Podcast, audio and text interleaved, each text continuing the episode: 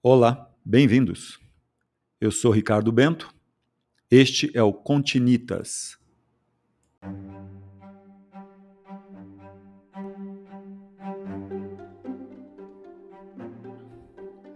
Um podcast sobre história, arquitetura e construção, literatura, cultura e suas conexões. Continitas.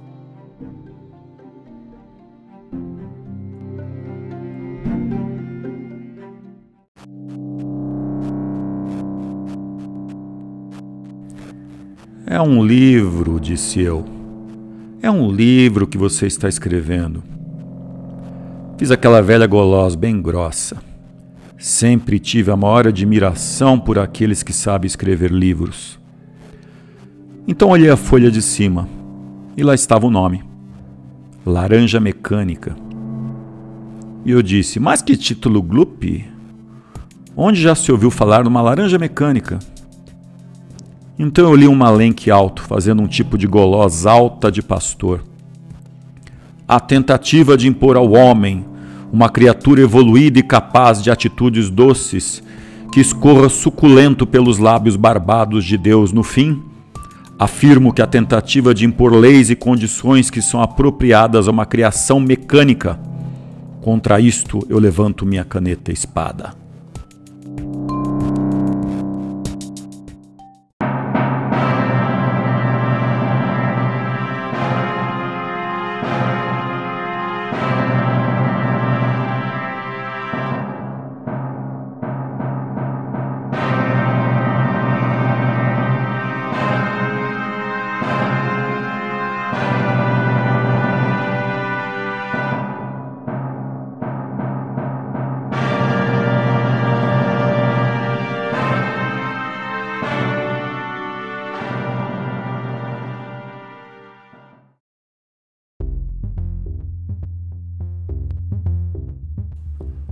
Livro Laranja Mecânica é um verdadeiro marco na história da cultura pop e da literatura distópica, fascinando e desconcertando leitores desde seu lançamento em 1962.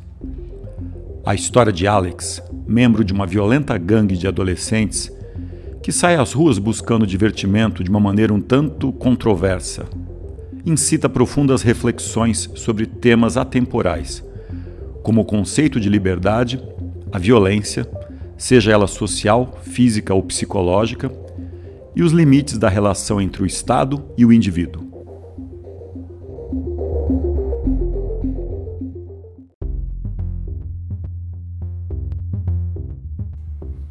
Recheado de violência e questionamentos, Laranja Mecânica conta a impressionante história de Alex, jovem líder de uma gangue de adolescentes cuja diversão é cometer perversidades e atos de violência pelas ruas de uma metrópole decadente. Fazendo uso de uma peculiar linguagem chamada Nadsat, mescla de gírias de gangues inglesas e palavras russas, o narrador conta como ele, depois de seus atos delinquentes terem ido longe demais, acaba preso pelo governo e submetido a um método experimental de recondicionamento de mentes criminosas. Este clássico do gênero questionador e de grande expressividade artística, propõe um importante debate sobre o conceito de liberdade e os limites do Estado.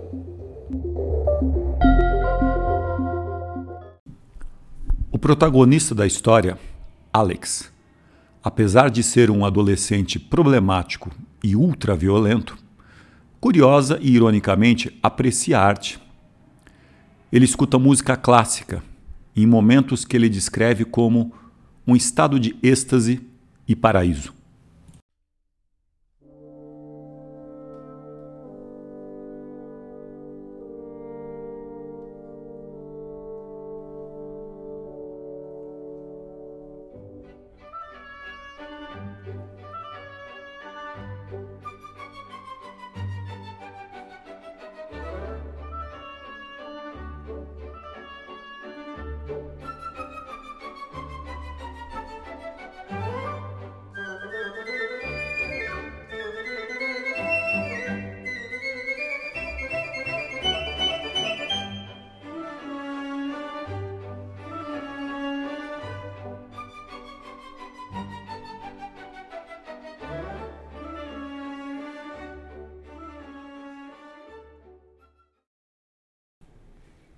O estranhamento em Laranja Mecânica já começa pelo título escolhido pelo autor, Anthony Burgess. A Clockwork Orange, no original. Retirado de uma gíria Cockney. As queer as a Clockwork Orange. Uma expressão que significa algo de muito estranho.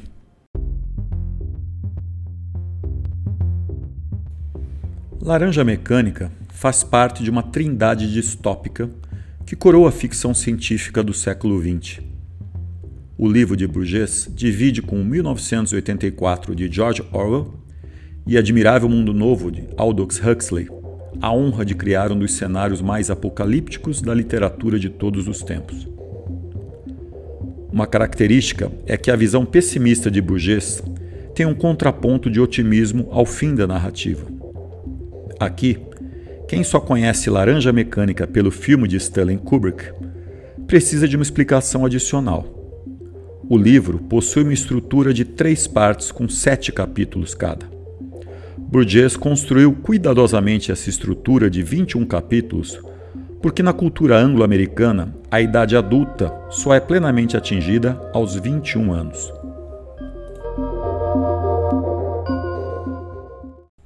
O filme de Kubrick se baseia na edição americana de Laranja Mecânica, que além de introduzir um glossário de Ned Set à revelia de Burgess, simplesmente cortou o último capítulo, alegando razões conceituais. Um final com um tom mais otimista não combinaria com o resto do livro.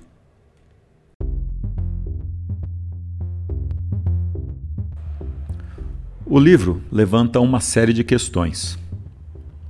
Não existem duas laranjas iguais como também não existem, obviamente, duas pessoas idênticas. Como uma laranja pode ser mecânica? Como as pessoas podem ser idênticas e previsíveis como máquinas? A única coisa que nós seres humanos temos é o livre-arbítrio.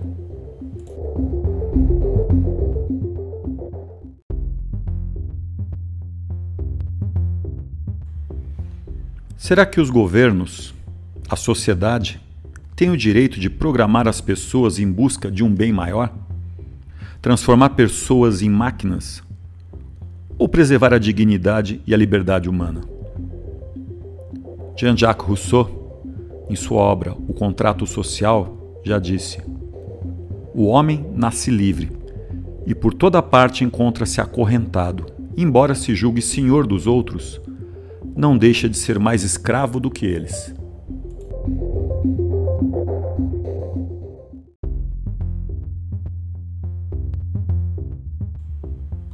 Que será melhor? Você ser uma laranja mecânica? Ou uma laranja talvez diferente?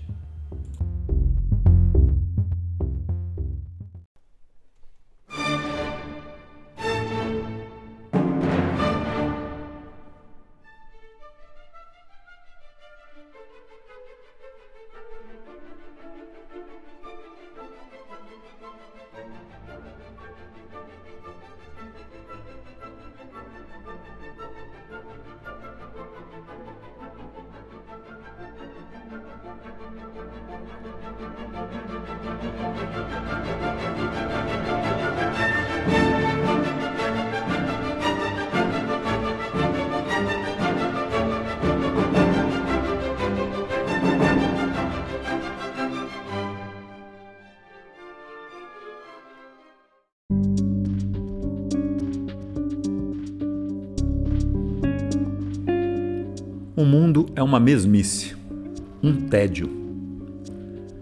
Vivemos um momento de pouca criatividade. Tudo parece pasteurizado, seguindo um padrão, um plano. Com arquitetura seria diferente?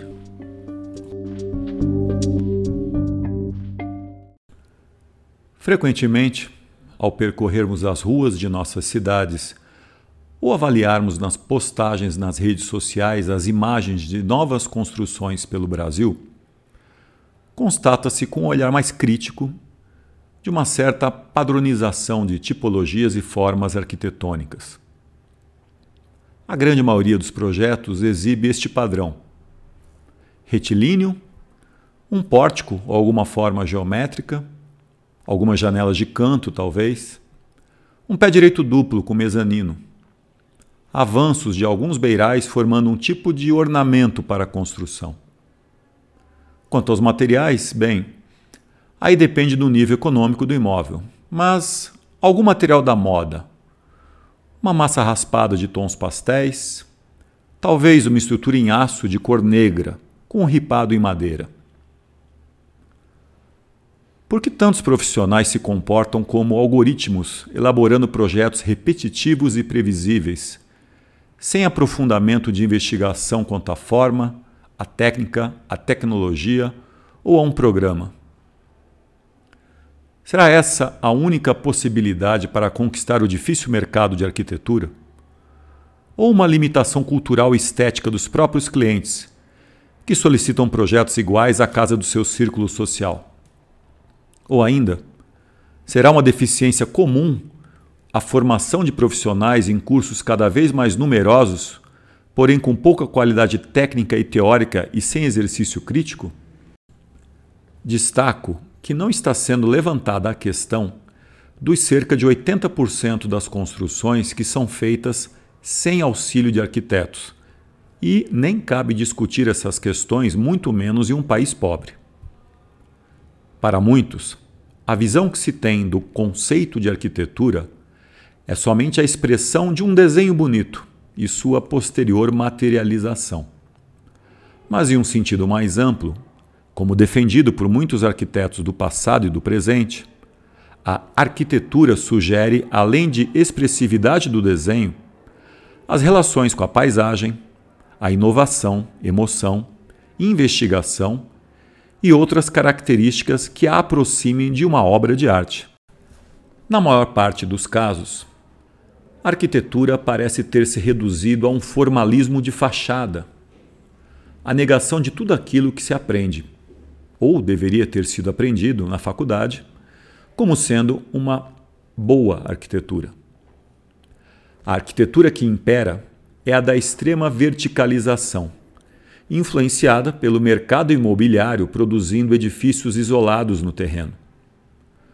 O mesmo para dezenas de condomínios residenciais, cercados e murados, que renegam a rua e a cidade em troca de um sentimento de segurança parece existir uma regra invisível de que esta é a única fórmula a ser seguida.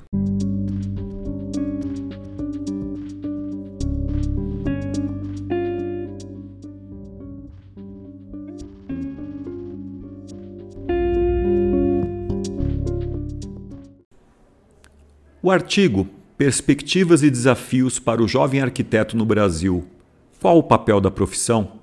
de João Sete Waitaka, mostra ainda uma outra visão. Um outro lado é o da postura, que também parece uma regra geral da busca por uma arquitetura autoral de talento que limita o horizonte de perspectivas dos nossos estudantes e lhes apresenta como única alternativa um mundo de alta competitividade, no qual aparentemente alcançará o sucesso apenas um pequeno grupo de eleitos. Tal postura não é uma característica exclusiva de nosso país, mas da arquitetura em geral. A glorificação de alguns grandes nomes da arquitetura mundial, os arquitetos superstar, alimenta ainda mais o fenômeno. O arquiteto Pedro Fiore Arantes, professor de arte e arquitetura contemporâneas no curso de História da Arte da Universidade Federal de São Paulo, em seu artigo forma, valor e renda na arquitetura contemporânea, opina que a arquitetura vive hoje uma fusão com a publicidade e a indústria do entretenimento. A arquitetura na era digital financeira ampliou enormemente o repertório de formas, materiais e técnicas à sua disposição. O cubo modernista foi desmontado. Em seu lugar, volumes irregulares e de geometrias complexas ocupou a cena. As tecnologias digitais de projeto e produção, os novos materiais e encomendas sempre mais ousadas permitiram a realização de obras inimagináveis há poucas décadas. Acelerando esse processo, a injeção de capitais e fundos públicos perseguindo ganhos especulativos decorrentes do efeito atração promovido por esses edifícios. Os arquitetos da era financeira, ao contrário dos modernos, não procuram soluções universalizáveis para serem reproduzidas em grande escala. O objetivo é a produção da exclusividade, associada às grifes dos projetistas e de seus patrocinadores.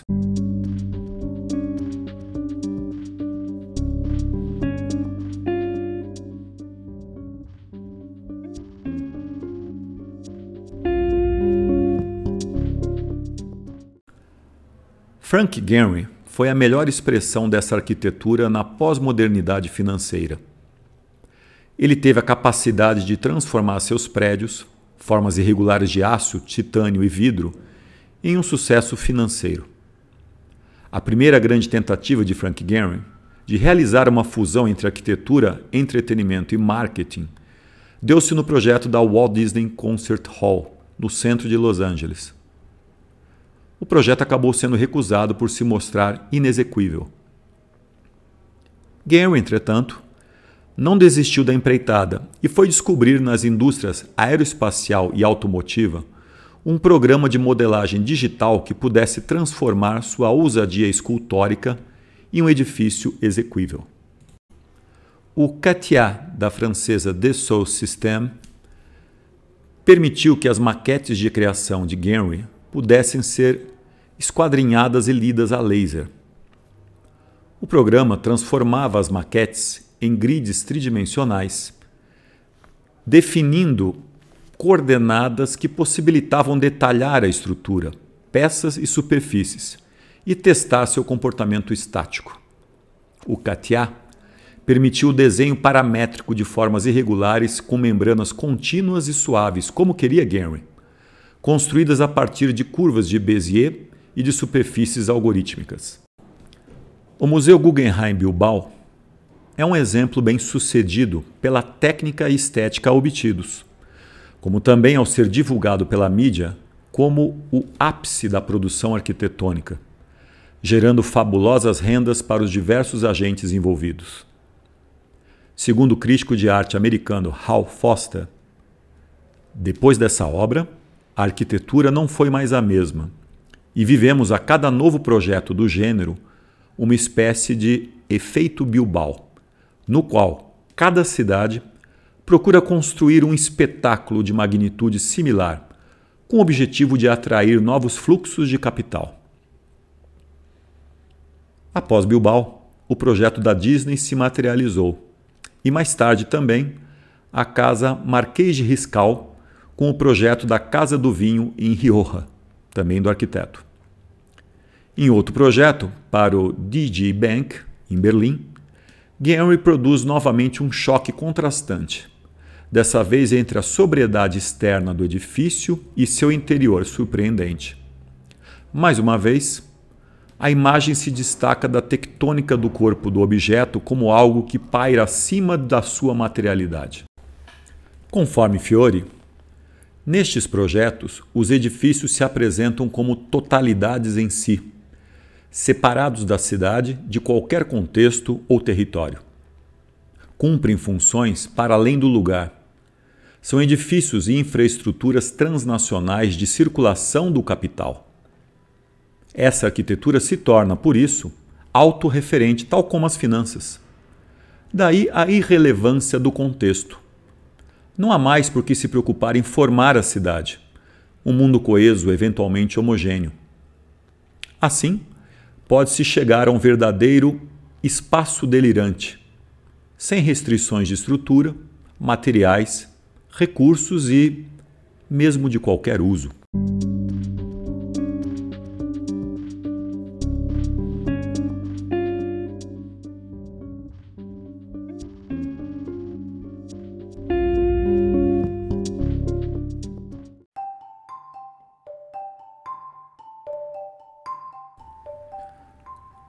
Aqui dou meu testemunho. Eu tive a oportunidade de visitar uma construção de Frank Gehry com essa proposta: a Fundação Louis Vuitton em Paris.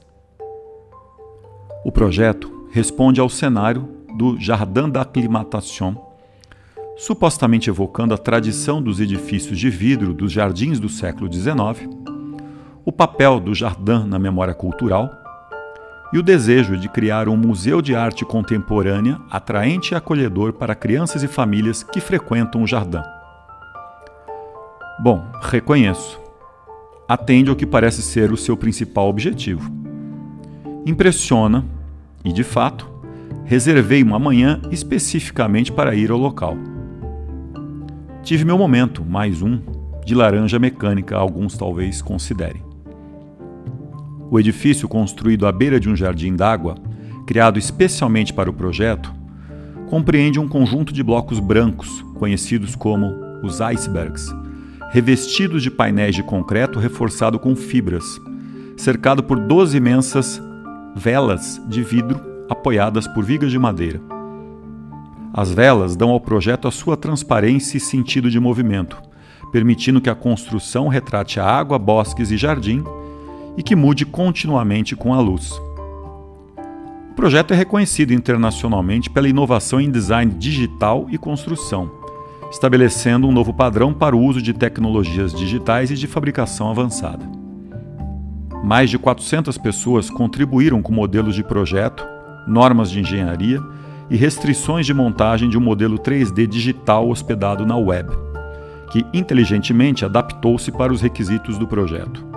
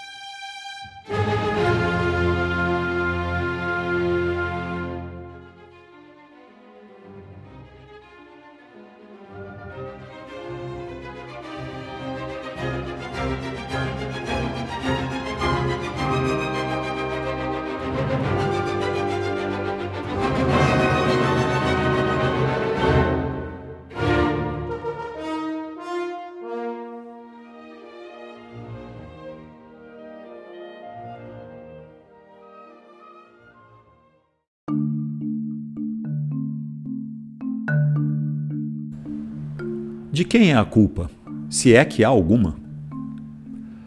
Whitaker, em seu artigo de 10 anos atrás, de uma forma obviamente mais aprofundada do que este breve podcast, inclusive salientando questões urbanísticas, nos diz que o problema está em alimentar a ideia de que a arquitetura autoral de sucesso é a única faceta da profissão digna de destaque. Há atividade de referência na arquitetura e que o atendimento ao mercado de alto padrão é a única alternativa para trilhar um caminho profissional de reconhecimento e sucesso. A culpa é uma responsabilidade coletiva.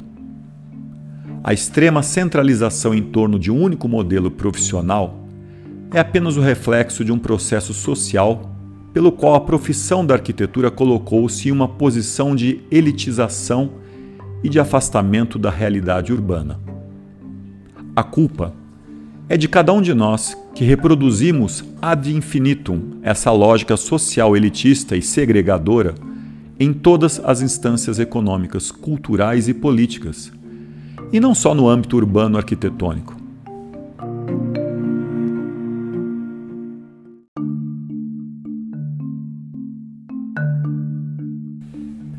A culpa é de toda a sociedade que considera cidade apenas a cidade do mercado, a cidade oficial e formal, que se recusa a enxergar o caos urbano e social, o apartheid assustador dos bairros que não são nobres.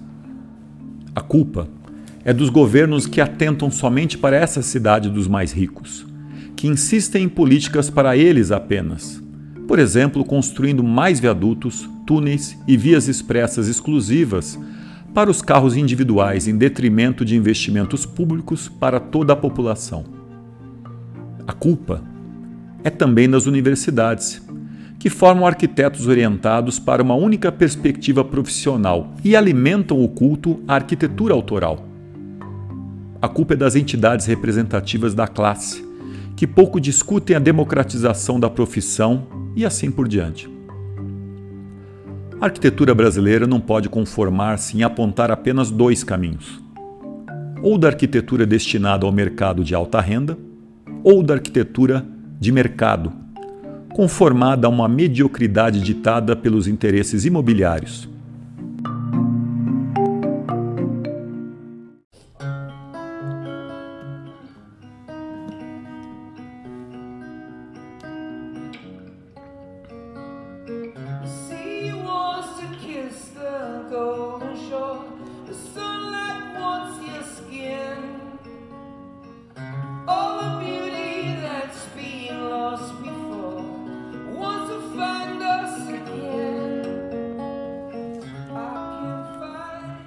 Mas o que fazer?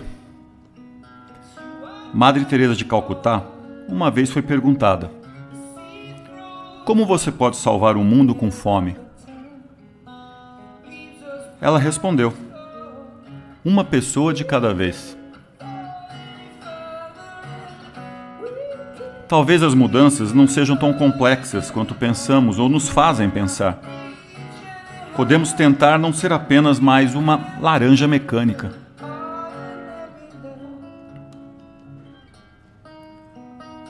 Cantor Paul David Wilson também disse algo semelhante, mas com outras palavras.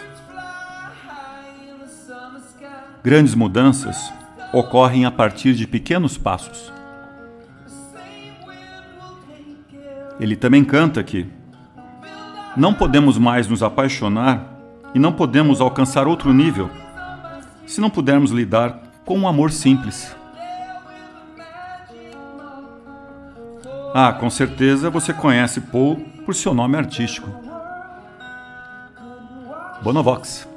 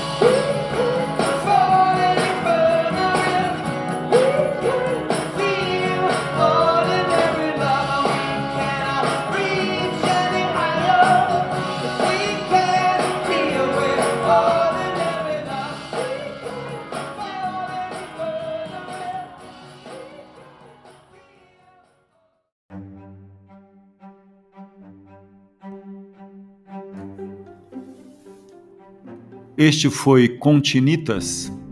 Eu sou Ricardo Bento. Até a próxima.